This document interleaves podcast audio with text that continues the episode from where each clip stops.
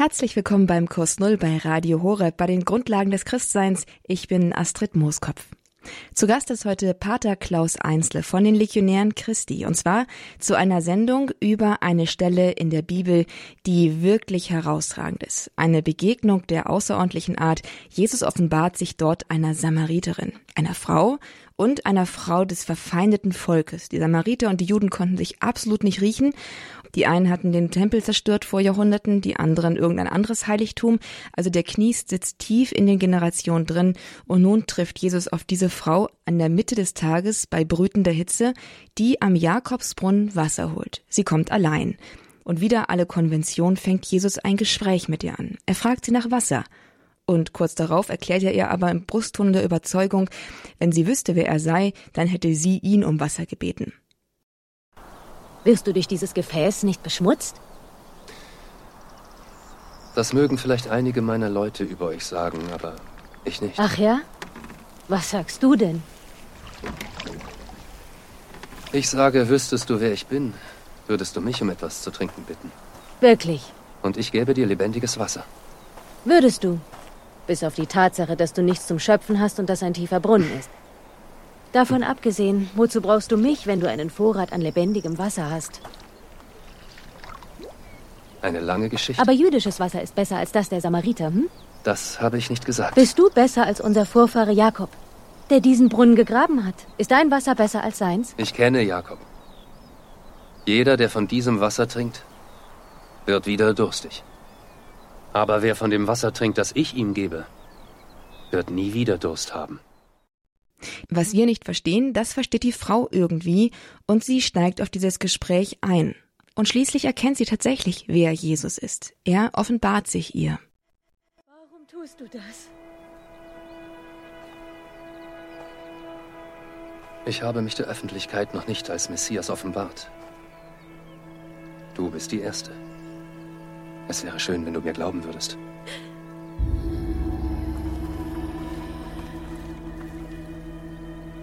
Du hast dir die falsche ausgesucht. Ich bin nach Samaria gekommen, nur um dich zu treffen. Glaubst du, es ist Zufall, dass ich, ich hier bin, mitten am Tag? Ich werde von den anderen abgelehnt. Ich weiß. Aber nicht vom Messias.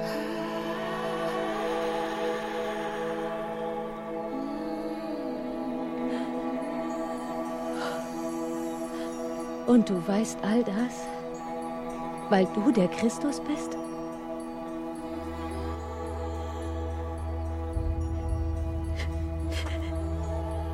Das muss ich allen erzählen. Das hatte ich gehofft. Herz und Verstand? Herz und Verstand. Es wird nicht mehr um Berge und Tempel gehen? Bald. Nur ums Herz. Versprichst du das? Ich verspreche es. Da ist ein Mann, der alles über mein Leben weiß. Oh, er muss der Christus sein.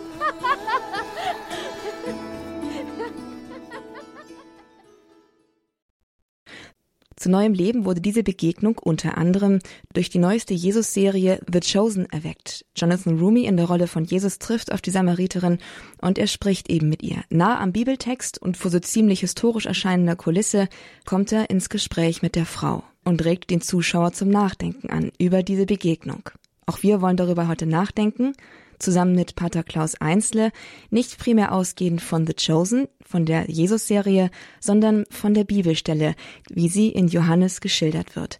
Pater Klaus Einsle setzt uns diese Stelle auseinander und er zeigt uns, was diese Begegnung uns heute zu sagen hat. Ich liebe diese Szene von Jesus mit der Samariterin, weil sie einfach unglaublich tief und gut gespielt ist. Aber auch im Evangelium von Johannes eine sehr lange Szene ist, die sehr, sehr ausführlich beschrieben ist. Und ich glaube, es lohnt sich zuerst mal, uns das Ganze anzuschauen. Wer ist eigentlich diese Frau, diese Samariterin? Was wissen wir von ihr? Was, äh, ja, was ist so eine Samariterin überhaupt? Und da gibt es etliche Details, die wir finden. Die überliest man mal so schnell. Aber Lassen wir uns mal äh, das ein bisschen auf der Zunge zergehen. Jesus kommt in eine Stadt in Samarien, die Sychar heißt. äh, in der Nähe von einem Brunnen, Jakobsbrunnen. Jakob ist der, der große äh, Urvater des israelitischen, israelitischen Volkes, sein Sohn Josef, aus dem dann die zwölf, äh, die, einer von den Zwölfen, die, ähm, der dann in Ägypten sehr groß geworden ist und so weiter. Also da ist viel Geschichte da, auf die man natürlich auch viel Wert legen kann und sagen, oh, historisch ist das eine ganz ähm, wichtige Gegend, auch vom Glauben her, vom jüdischen Glauben. Und gleichzeitig waren es die Samariter. Das heißt, eine, ein Volk, das von den, den, Juden verschmäht wurde, das von den Juden verachtet wurde. Warum? Weil sie sich geschichtlich in der babylonischen Gefangenschaft mit anderen Völkern ver, vermischt haben, den jüdischen Glauben verloren haben und so weiter. Auf jeden Fall, die Juden haben auf die Samariter runtergeschaut. Das war mal wichtig. Und wenn du auf jemanden runtergeschaut wird, dann beginnt diese Person oder diese Gruppe oder was auch immer äh, ähm, arrogant zu werden und hart, weil sie müssen sich irgendwie, irgendwie wehren. So, ihr könnt euch die Samariter vorstellen als Menschen, die auch eine gewisse innere Härte und Verachtung den Juden gegenüber hatten. Und dann haben wir die Frau. Die Frau war in, diesen, äh, in dieser Zeit auch nicht gerade das, was am meisten gewürdigt und geschätzt wurde. So, wir haben schon eine doppelte Erniedrigung in gewisser Weise, die wir hier sehen. Und jetzt kommt was Interessantes. Dort ist der Jakobsbrunnen, Jesus setzt sich dahin und er schickt seine Jünger weg in die Stadt. Hm, Fragezeichen. War das wohl zufällig?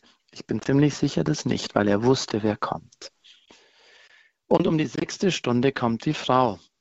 Liest man so mal schnell drüber, aber die sechste Stunde, das ist mittags. Und wer schon mal im Heiligen Land war, in Israel, der weiß, dass es dort mittags ziemlich, ziemlich heiß ist. Und eigentlich geht niemand mittags Wasser schöpfen. Nur jemand, der nicht gehen möchte, wenn die anderen gehen. Und da sehen wir in dieser Frau schon eine dritte Verachtung. Irgendwas ist in ihr, dass sie nicht dann gehen möchte, wenn die anderen Frauen kommen. Weil die meisten Frauen gehen gemeinsam früh am Morgen oder am Abend, wenn die Sonne langsam untergeht und es kühl wird, dann tun sie diese Arbeit. Sie nicht. Sie geht mittags in der größten Hitze, weil sie dann sicher ist, niemandem zu begegnen. Und Jesus wusste es, was ist los mit dieser Frau. Und da, so beginnt langsam dieses Gespräch. Jesus ist unglaublich klug und liebevoll und geschickt im Anzetteln von solchen Gesprächen. Eigentlich darf er nicht mit Samaritern sprechen, das ist den Juden verboten, denn das sind die Abtrünnigen, das sind die Bösen, das sind die Schlechten, das sind die Verachteten. Jesus tut es trotzdem. Und er macht es auf eine Art und Weise, dass die Samariterin nicht, nicht reagieren kann. Er bittet sie um etwas zu trinken. Und so beginnt langsam das Gespräch zwischen den Zweien.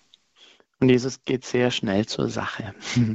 Das heißt, er ist wie ein guter Fischer. Er schmeißt einen Angelhaken aus. Der Fisch hat angebissen und dann zieht er ihn langsam, sanft, aber doch entschieden ein. Immer weiter, immer weiter, immer weiter. Und im Gespräch finden wir heraus, warum diese Frau mittags geht. Es ist nämlich eine Frau, die sehr, sehr sündig lebt, würden wir jetzt sagen. Jesus sagt es im Vers 18, fünf Männer hast du gehabt und der, den du jetzt hast, ist nicht dein Mann. Und Jesus könnte auch verachtend sein, ist er aber nicht. Und dann sagt er zu ihr, damit hast du die Wahrheit gesagt. Schiebt ganz schnell etwas hinterher, um sie nicht zu erniedrigen. Aber die Frau ist schon sehr erniedrigt. Warum hat jemand fünf Männer? Seit ich im Heilungsdienst äh, unterwegs bin, habe ich eine Sache gemerkt dass die meisten Menschen nicht ein sündiges, moralisch schlechtes Leben leben, weil sie schlechte Menschen sind, sondern weil sie sehr verletzt sind und tiefe Sehnsüchte haben. Diese Frau, ich weiß nicht genau, was, was bei ihr passiert ist, aber aus meiner Erfahrung heraus könnte ich jetzt mal laut denken und sagen, diese Frau hat eine riesige Wunde in sich, die sehr, sehr verletzt. Und wahrscheinlich ist es eine riesige Vaterwunde. Sie hat so eine große Sehnsucht nach ihrem Papa, der sie endlich mal bestätigt, der sie endlich mal würdigt, der sie endlich mal wahrnimmt und sieht. Und offensichtlich hat das dieser Papa nicht getan. Und sie ist mit dieser großen Wunde aufgewachsen und mit dieser großen Sehnsucht, dass doch der Mann endlich ihr die Würde gibt, die er ihr zusprechen soll. Und wenn man größer wird, dann sucht man das nicht mehr beim Papa bewusst, sondern sucht man das in anderen Männern. Und wenn man größer ist, sucht man es nicht nur als moralischen Zuspruch, sondern dann wird es sehr schnell körperlich und dann wird es sexuell. Und dann kommt man in eine Welt hinein, wo man vielleicht gar nicht hinein möchte. Was man eigentlich sucht, ist Wertschätzung. Die Männer haben Sex gesucht und dann haben sie sie weggeschmissen nach einiger Zeit, weil die haben nicht die Frau gesucht. Schon wieder nicht. Der nächste Mann, der nicht mich sucht und mich sieht und mich würdigt und mich schätzt und mich erhebt und schützt, sondern schon wieder einer, der mich nicht sieht, der mich nutzt und dann weggeht. Und dann der zweite und der dritte und der vierte und der fünfte. Und jetzt der sechste. Und Jesus sieht das. Und er weiß das. Und Jesus sieht nicht die Sünde dieser Frau. Jesus sieht die, die Wunde dieses Herzens. Und deshalb geht er ganz anders mit verwundeten Menschen um als wir. Klar, diese Frau ist jetzt auch nicht die große Heilige und, und, und natürlich sündigt sie. Und natürlich ist sie sehr wahrscheinlich innerlich hart geworden und sarkastisch oder depressiv oder wütend weil all das natürlich in einem Mädchenherzen drin wächst, wenn du nie das bekommst, was du eigentlich verdient hast. Und das ist wie ein Teufelskreis. Sarkastisch, hartherzig, sehnsüchtig läuft den Männern hinterher, die sehen, dass sie ein Objekt haben, das sie nutzen können, nutzen es, schmeißen es wieder weg. Die Wunde wird noch größer, ich laufe wieder jemandem hinterher und wir haben den größten Teufelskreis, den wir uns vorstellen können. Und so lebt diese Frau und Jesus liebt es, Teufelskreise zu durchbrechen seine Hauptaufgabe. Petrus sagt dann später, er ist gekommen, um die Werke des Teufels zu zerstören. Genau, und das tut er hier nämlich auch wieder. Der Teufel, der versucht, diese Frau kaputt zu machen, in den Abgrund zu ziehen und viele Männer noch damit dazu und alle, die schlecht über sie reden und sie verachten, da kommt Jesus und durchbricht diesen Teufelskreis. So, jetzt wissen wir ein bisschen, wer die Samariterin ist. Wahrscheinlich ist es sogar eine hübsche Frau gewesen sonst wären die Männer nicht so hinterher, aber in ihrem Herzen ganz tief verletzt und mehrmals verachtet und erniedrigt und nicht gesehen.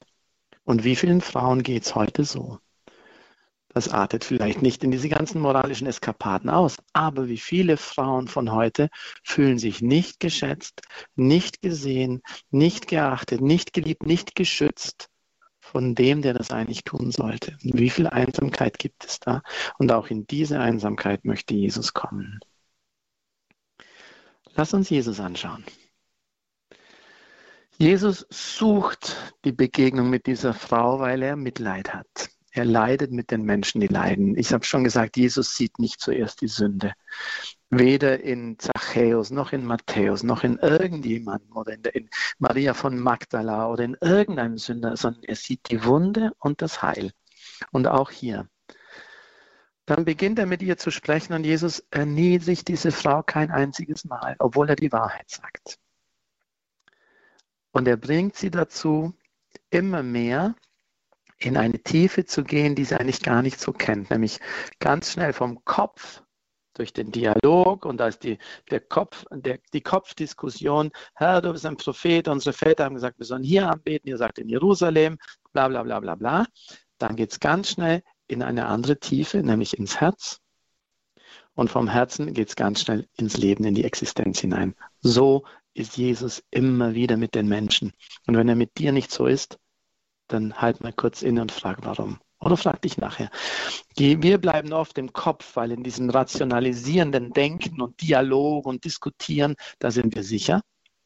Das, das, das trifft uns nicht sehr tief. Aber Jesus geht ganz schnell ins Herz und schaut, was da im Herzen ist. Und dann, wenn das Herz getroffen ist, geht es auch in die Existenz und das Leben verändert sich. Jesus liebt es, Menschen so anzustupsen, damit ihr Leben sich verändert. Und worauf lenkt sie in, diesem, in dieser Diskussion äh, den Blick? Lass uns das mal lesen. Äh, Im Vers 19, die Frau sagte zu ihm, Herr, ich sehe, du bist ein Prophet. Unsere Väter haben auf diesem Berg, diesem Berg, wo der Jakobsbrunnen steht, also diesen traditionell für den Glauben wichtigen Berg, Gott angebetet. Ihr aber sagt, in Jerusalem sei die Stätte, wo man anbeten muss. Und jetzt kommt Jesus und tut etwas, was er immer wieder tut. Auch bei Nikodemus und bei allen Menschen, mit denen er in Kontakt kommt. Er hebt die Menschen auf eine neue Ebene, auf eine andere Ebene, auf die Ebene des Geistes. Auch hier, glaube mir, Frau, die Stunde kommt, zu der ihr weder hier auf diesem Berg noch in Jerusalem den Vater anbeten werdet.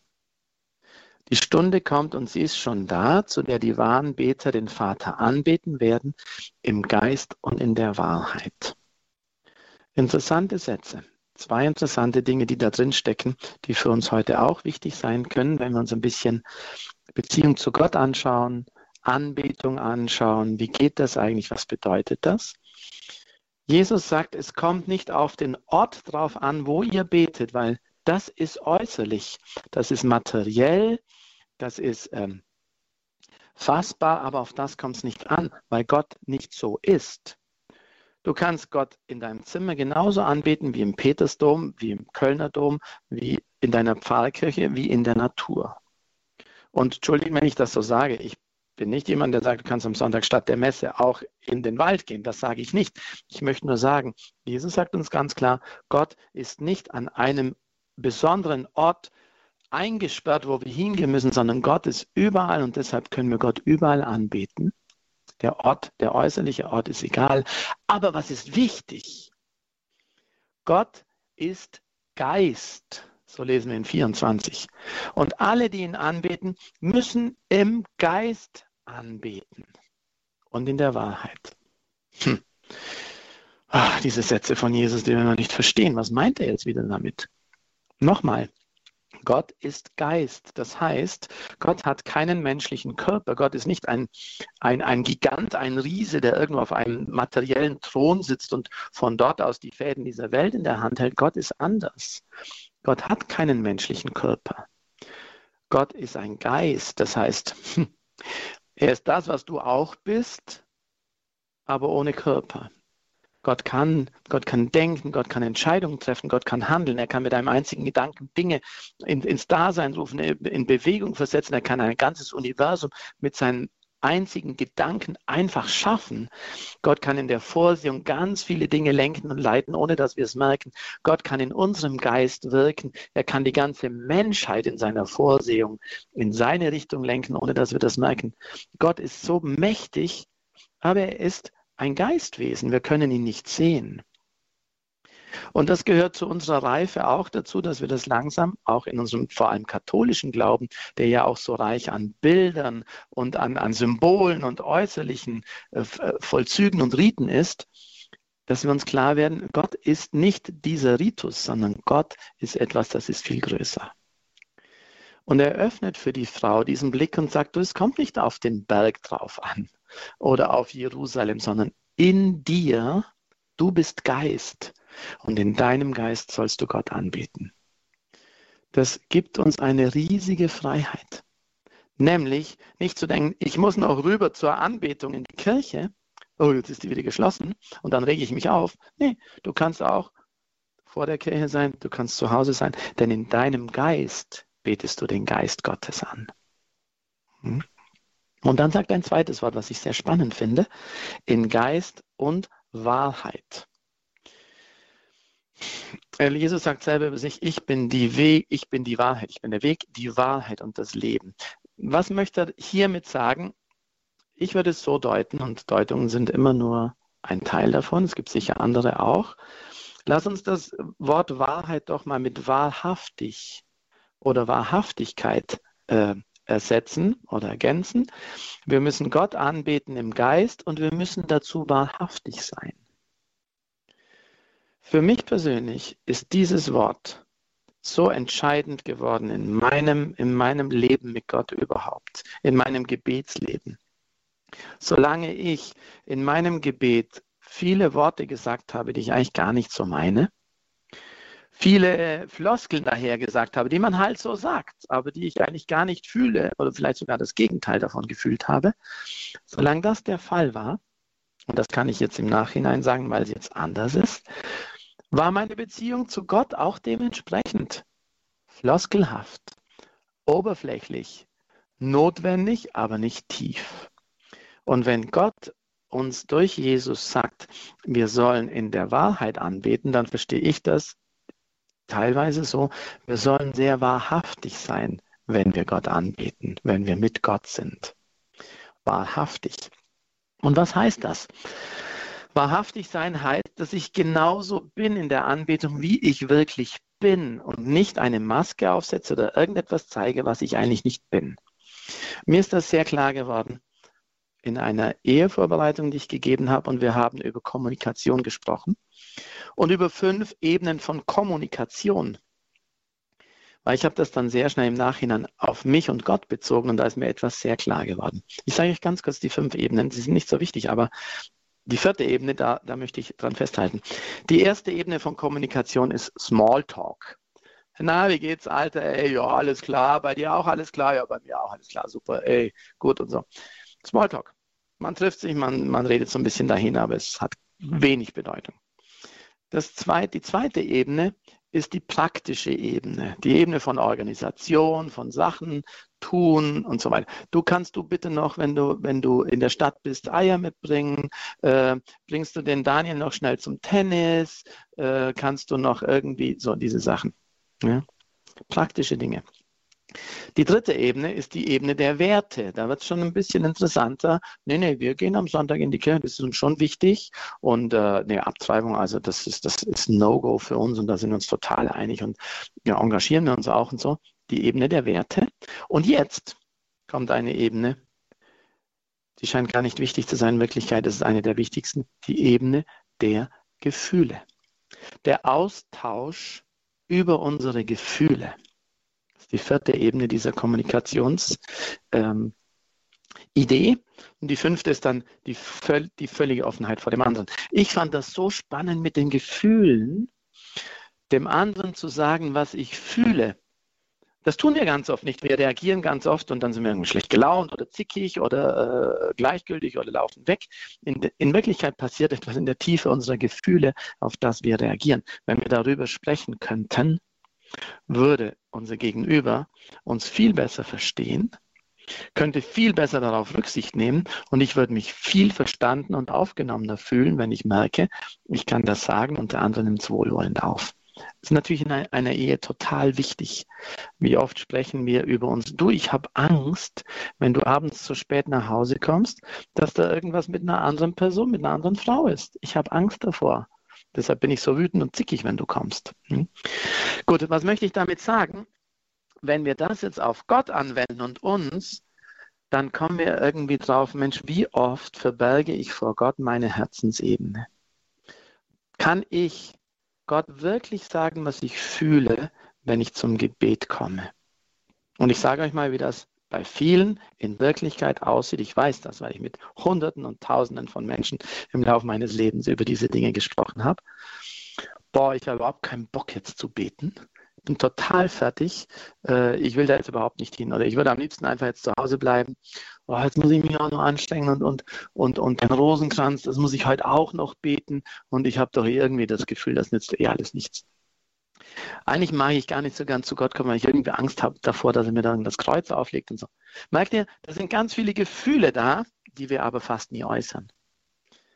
Und wenn Jesus sagt, wir sollen im Geist und in der Wahrheit anbeten, dann möchte ich euch einladen. Erstens mal, dass ihr nicht irgendwo hin müsst, um Gott anzubeten, weil er ist schon da. Ihr müsst auch nur ganz da sein in eurem Geist. Das heißt ganz präsent, ganz auch zentriert da sein, nicht zerstreut, sondern ganz da sein im Hier und im Jetzt, wo ihr seid. Und dann, dass ihr Gott dann beginnt, eure Herzensebene zu öffnen dass ihr ihm wirklich sagt, was da drin ist, was für eine Wut auf diese Politiker da drin ist, weil die X und Y machen, was für ein Hass und ein Zorn auf diese Bischöfe, die so einen komischen Weg gehen und ich kann damit überhaupt nicht umgehen. Ich finde das total gemein, dass ich keinen Gottesdienst mehr finde, wo ich hingehen kann, weil überall die Regenbogen fahren und so weiter. Das ist die Herzensebene, liebe Leute. Wenn wir zu Gott sagen, Gott, ich liebe dich über alles und ich bete dich an, ja, das ist ja fast ein bisschen Smalltalk. Entschuldigung, wenn ich das so sage. Kannst du, wenn du betest, auf diese Herzensebene bei dir gehen und sie Gott offenbaren? Kannst du sagen, dass du von ihm enttäuscht bist? Kannst du sagen, dass du überhaupt nicht glaubst, dass er dir helfen wird? Kannst du sagen, dass er dich schon ein paar Mal so im Stich gelassen hat, wenn du auf ihn gehofft hast und dass du richtig wütend bist auf ihn? Kannst du das sagen? Dann bist du nämlich langsam wahrhaftig. Weil wenn du was anderes sagst als das, was in deinem Herzen drin ist, bist du ein Theaterspieler. Und das braucht Gott nicht. Und Jesus möchte uns einladen, dass wir auf diese Herzensebene gehen und von dieser Herzensebene aus eine Beziehung zu ihm haben. Wow, das ist echt total spannend und schön, wenn das geschieht. Ich kann euch aus eigener Erfahrung sagen, als ich angefangen habe, wahrhaftig mit Gott im Gebet zu werden, da hat Gott auch angefangen, mit mir wahrhaftig im Gebet zu werden. Und das war richtig schön. Und das ist richtig schön, weil wir zwei eine wahrhaftige Beziehung zueinander haben und kein Theaterstück, das wir uns gegenseitig vorspielen. Er mir sowieso nicht, aber äh, ich ihm dann. So, Jesus möchte die Samariterin, und er tut es mit ihr ja auch, merkt ihr, er tut das selber mit ihr. Er geht ganz schnell mit ihr von den Masken, die sie trägt, von dem Bild, was sie nach außen gibt oder von der Verachtung, die sie in sich spürt, auf die wahrhaftige Ebene ihres Herzens, zu ihrer Sehnsucht, zu ihrem Schmerz, zu ihrem Leid. Und wenn er dort rein darf und sie spürt, dort werde ich nicht verachtet von Gott. Dort werde ich nicht wieder missbraucht und gebraucht von ihm. Dort wird das, passiert das alles nicht, was ich so im Alltag erlebe. Dann kann in diesem Herzen langsam auch Heilung geschehen, weil dann spürt sie plötzlich Würde in ihrem Herzen. Und dann spürt sie plötzlich Wert. Und dann spürt sie plötzlich, dass sie geliebt ist. Und dann spürt sie plötzlich, dass ihre Sünde gar nicht so wichtig ist und so ein Riesenhindernis, weil Gott hinter diese Sünde kommen kann und uns berührt. Also was, was würde ich euch jetzt auch so mitgeben für euer Gebet, für eure Anbetung, für eure Art, mit Gott in Kontakt zu sein? Das erste ist, Masken fallen zu lassen. Und vielleicht bist du das gar nicht gewöhnt, weil du formell Rosenkranz betest und das Brevier auch noch und vorgegebene Gebete, die aber gar nicht Richtung Herz gehen, sondern einfach auf der oberflächlichen Ebene bleiben. Masken fallen lassen bedeutet, mal diese Äußerlichkeiten wegzulassen und in die Tiefe meines wirklichen Herzens und meiner Gefühle, meiner Emotionen zu gehen und zu schauen, was da ist. Das wäre das Erste. Das Zweite wäre, auch zu erlauben, dass immer wieder auch mein Schmerz und meine Wunden ausgegraben werden und zutage kommen, wo ich Gott sagen kann, ich habe so viel Angst. Ich bin so ein ängstlicher Mensch oder ich trage so viel Wut in mir, ich möchte es nicht mehr haben oder ich bin so enttäuscht oder oder hoffentlich vielleicht auch andersrum. In mir ist so viel Freude, Herr. Ich danke dir, ist so viel Frieden da, den du mir schenkst, dass diese tiefe Ebene bei mir her herauskommen darf, geöffnet werden darf. Masken fallen lassen, Schmerz und Wunden ausgraben und zeigen. Das dritte ist, langsam aber sicher Gott dorthin kommen lassen. Das ist nicht leicht. Warum ist das nicht leicht? Weil andere Menschen, die da hingekommen sind, da immer wieder verletzt haben, so wie bei der Samariterin. Sie hat ihre Sehnsucht in irgendeiner Weise geöffnet, einem Mann gegenüber, eigentlich ist eine Sehnsucht als, als Frau, als Mädchen, als Kind wahrgenommen zu werden, gesehen zu werden, als schön empfunden zu werden, gewürdigt zu sein. Sie hat es geöffnet und dann ist sie verletzt worden. Sie hat es dem Nächsten geöffnet, ist sie wieder verletzt worden und dann hat sie natürlich aufgehört, das zu öffnen. Sie hat es verborgen und vergraben. Und dann kommt Jesus, weil Jesus ist anders. Er verletzt nicht. Wenn wir ihm unsere Wunden zeigen, wird er sich nicht lächerlich machen. Wenn wir ihm unseren Schmerz bringen, wird er nicht sagen, ein Indianer kennt keinen Schmerz und jetzt auch und weiter geht's. Sondern er wird das ernst nehmen. Und wenn Gott dahin kommen darf, wo es mir auch weh tut, wenn ich ihm das sagen kann, wenn ich ihm das anvertrauen kann und seine liebevolle Art spüren kann, weißt du, was dann passiert? Dann passiert langsam Heilung in unserem Herzen. Und dann werden wir langsam heil. Und dafür ist nämlich ein Heiland gekommen, um uns heil zu machen. Das ist seine Aufgabe. In Jesaja 61 lesen wir, dass, dass der Messias, der, der Verheißene, kommt, um die verwundeten Herzen wieder heil zu machen um die Gefängnisse zu öffnen. Das sind innere Gefängnisse. Da geht es nicht um die äußeren. Es geht um die inneren Gefängnisse unserer, unserer Geistesebene. Es geht um unsere inneren verletzten Herzen. Es geht um unsere inneren Wunden, um unsere innere Haltung. Da möchte Gott rein, um es zu heilen, frei zu machen. Und wenn ein Mensch innerlich heil wird, ist es für ihn auch sehr leicht, heilig zu werden, weil es nicht mehr viele Hindernisse gibt. Ich mache diese Erfahrung so oft in diesen Exerzitien, die wir seit drei Jahren anbeten, Blessed Heilungsexerzitien, die viermal im Jahr stattfinden mit so vielen Menschen, die da hinkommen. Wenn Menschen beginnen, ihre Wunden zu entdecken, sie zu öffnen und Gott dahin zu lassen, dann kann nochmal ein ganz, ganz neues Leben beginnen. Eine ganz neue Art zu leben. Egal wie alt, egal wo die 20, 30, 60 oder 80 sind. Gott möchte, und so sagt er das auch in der, in der äh, Offenbarung, siehe, ich mach alles neu. So, wenn wir so beten, wenn wir so beten, dann in die Anbetung gehen, wie Jesus es der Samariterin heute beibringt, im Geist zu beten, also ganz da zu sein mit meinem Geist, hier zu sein, wo auch Gott hier da ist und dann ganz wahrhaftig zu werden, dann kann in meinem Herzen ganz vieles geschehen. Gott ist Geist und Wahrheit.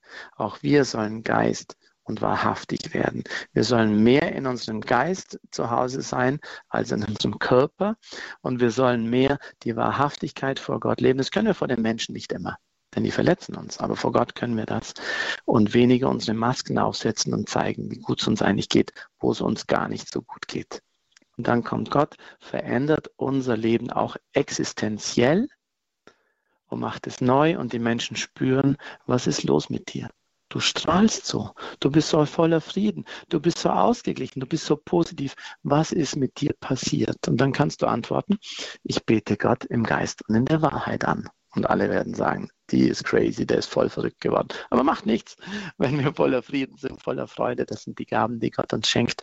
Und dann kann Jesus sagen, was er auch bei Zachäus gesagt hat, auch diesem Haus ist das Heil geschenkt worden. Das wünsche ich euch, so wie dieser Frau, dass die Begegnung mit Jesus eine Begegnung wird, die vom Kopf ins Herz geht und vom Herz durch die Veränderung des Herzens dann in eure Existenz und dass euer Leben nochmal ganz neu und beschenkt und würdevoll und freudig und friedvoll und kraftvoll werden kann. Und wenn wir Sie dafür noch um Ihren Segen bitten dürften, Pater Klaus, wäre das wohl die Krönung. Das machen wir gerne. Im Namen des Vaters und des Sohnes und des Heiligen Geistes. Amen.